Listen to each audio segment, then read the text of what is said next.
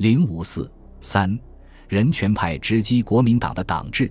一九二八年十月，国民党公布了训政纲领，在训政名义下确立起来的国民党一党专政的政治体制，是少数人对政治权力的极端贪婪的垄断。胡适、罗隆基等领悟到党治之下的社会并不是他们期望的新月。一方面，人权被剥夺到几乎没有丝毫余剩；另一方面，现在我国人民只有暗中的不平，只有匿名的谩骂，却没有负责任的个人或团体正式表示我们人民究竟要什么。于是，他们集结在上海新月社的旗帜下，以1928年3月10日创办的《新月》杂志为阵地，讨论政治问题，宣扬自己的主张，矛头直指国民党的党制。最先由胡适在《新月》二卷二号上发表《人权与约法》一文，批评国民党的训政和国民党没有保障人权，提出快快制定约法以保障人权。接着，罗隆基在《新月》二卷五号上发表《论人权》一文，提出要发动一个人权运动，争回人权，主张国家的主权在全体国民，人民在法律上一律平等，国民应有思想、信仰。言论、出版、集会的自由之类。罗隆基还提出所谓专家政治，他说只有专家政治才能挽救现在的中国。他把国家一切行政官吏的选用，应完全以才能为根据，列为必争的人权之一项。一九二九年十二月，胡适写了《我们走那条路》一文，发表在《新月》第二卷第十号上。该文是经过集体讨论。作为表达人权派对中国问题的根本态度而发表的，他们声称要打倒五个大仇敌，即贫穷、疾病、愚昧、贪污、扰乱。这五大仇敌之中，帝国主义、封建势力都不在内。新月派标榜，我们要建立一个治安的、普遍繁荣的、文明的、现代的统一国家。如何建立这样的新国家呢？他们主张走演进的路。一步一步地做自觉的改革，一点一滴地收不断的改革之全功。他们反对有主义的革命，用暴力推翻暴力的革命，说革命只能是煽动盲动残忍的劣根性，扰乱社会国家的安宁。因此，他们要用自觉的改革来替代盲动的所谓革命。针对当时南京国民政府只制定部门法而不谈立宪。他们明确自己要求立宪的理由是由宪法的性质决定的。从根本意义上说，宪法是人民统治政府的，而部门法是政府统治人民的。宪法是根本代表人民意愿的，是民意的集中体现。因此，宪法必须或由人民制定，或得到人民的默许。如果人民不同意，可以通过一定的手续加以修正。他们责问所谓总理遗教。中山全书、建国大纲是经过什么一种法定手续，成为今日中国的宪法，成为我们全体人民应遵守的大典章？这是根本问题，从而质疑当时南京国民政府宣布的以总理遗教和建国大纲为宪法的合法性。其次，他们认为宪法应该高于一切，是国家中一切组织与人民和政府共同遵守的根本大法，因此。不但要有守法的人民，更要有守法的政府和守法的政党。他们十分尖锐地指出，对于他人自由的干涉和侵犯，不受约束的政府的危害要远远大于个人或团体。同时，他们称，不但政府的权限要受约法的制裁，党的权限也要受约法的制裁。如果党不受约法的制裁，那就是一国之中仍有特殊的阶级，超出法律的制裁之外。那还成法治吗？他们认为法律与人权是相辅相成的。罗隆基赞同卢梭法律是人民共同意志的表现。罗说：“人权先法律而存在，只有人民自己制定的法律，人民才有服从的责任。这是人权的原则之一。简单的说，法律为保障人权产生的，法律为人权所产生的。第一项指法律的功用。”第二项指法律的来源，宪法既保障了人权，现实也要依赖于人权来保障自己。也就是说，人民依靠自己的力量来争取人权，保障宪法。革命也是人权，而且是不可能被剥夺的人权。他说，这是人权与法律的关系上的最重要的一点。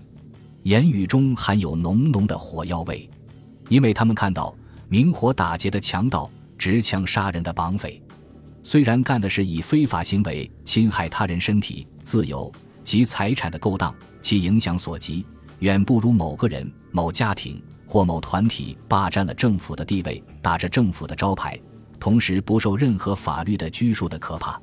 他们所要求的宪法是保障人权的宪法。他们所谓的人权为何？罗隆基的《论人权》一文对此有一个概括：维持生命、发展个性、培养人格、发达人群最大多数的最大幸福的目的。他提出自己主张的人权，不是抄袭于欧美的陈旧之物，因为人权是有时间性与空间性的。一九二九年，中国人所要求的人权为何物呢？他提出了三十五条。包括国家的主权在全国人民，任何个人或团体未经国民直接或间接的许可，不得行使国家的威权；法律未经全民直接或间接承认，不具有权威性。政府官吏应对全体国民负责。人民在法律上人人平等，有充当官吏的权利。任何个人或家庭包办政府多数官员，即使违反人权等等，要求财政公开，司法独立。军政分开，文武官员民选，拥有思想、言论、出版、集会的自由等等。针对中国的现状，特别强调了对于军人的约束。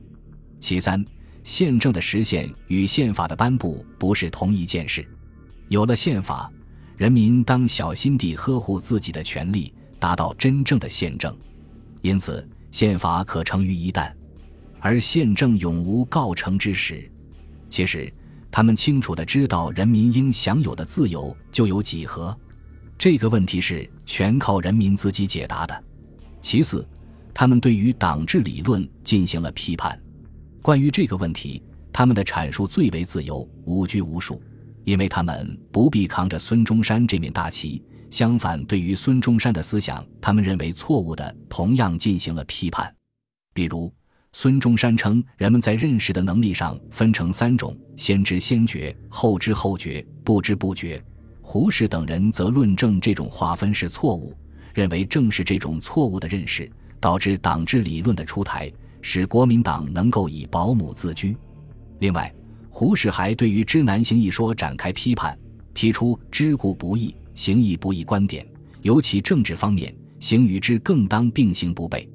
指出孙中山将知行过于分立，论证他的划分是没有理论意义的，且在实践上起到了不好的作用，至少有以下两个消极的后果：一，许多青年同志便只认得行而不觉得知难，于是有打倒知识阶级的喊声，有轻视学问的倾向；二，一般当权执政的人也就借此招牌以知识知识，已有先总理担任做了。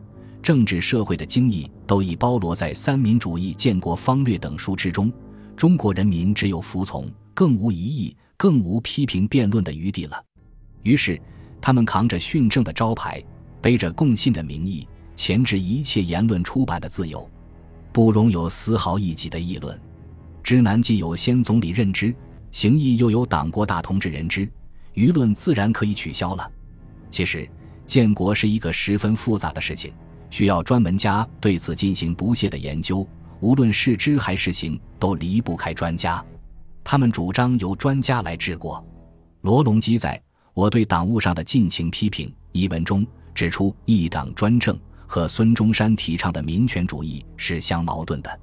民权主义主张人民是主人，是皇帝，民主的国家应树立在国民的全体，不在某特别团体或某特别阶级身上。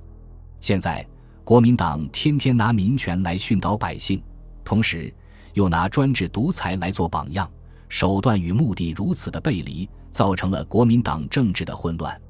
他揭露在国民党的专制之下，人民所拥有的权利，甚至于不及无产阶级专政的俄国和法西斯统治下的意大利。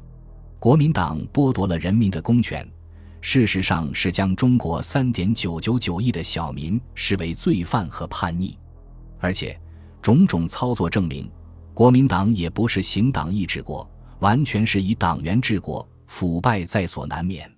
人权派要求立即召开国民大会，要求制定宪法，以此让人民控制政府、管理政府，真正实现主权在民。他们否定了训政的必要性。也就否定了党治的合理性，他们全盘接受了自法国革命以来资产阶级民主思想的传统，仍然坚持天赋人权、主权在民等等原则。理论上没有多少新意，但他们表现出来的勇气却是十分可嘉的。反共是胡适、罗隆基等人议论的主题之一。一九三零年十二月，罗隆基发表《论中国的共产》。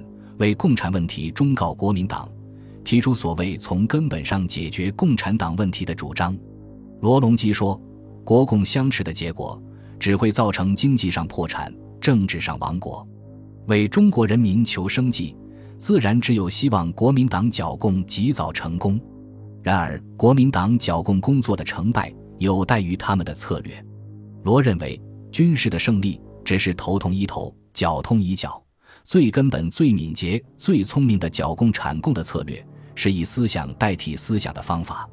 他说：“只要做到两条：解放思想，重自由不重统一；改革政治，以民治代替党治，那么共产学说在中国就不能立足，共产党也就不剿自灭了。”总之，人权派主张改良、反对革命，把攻击的矛头指向共产党的同时。他们批评国民党的专制独裁，要求允许他们自由地宣传自己的主张，实现专家治国的目的，在政治体制上建立欧美的民主制度。他们的抗争，与其说是为了制定一部民主宪法，不如说是对于国民党党治旗帜之下专制独裁的控诉。他们的上述言论因其正义而具有煽动力，当然也就难容于党治的天下。一九三零年十一月。罗隆基一度被捕，胡适的言论也曾受到国民党的指斥。一九三一年，《新月》杂志被迫停刊。本集播放完毕，感谢您的收听，喜欢请订阅加关注，主页有更多精彩内容。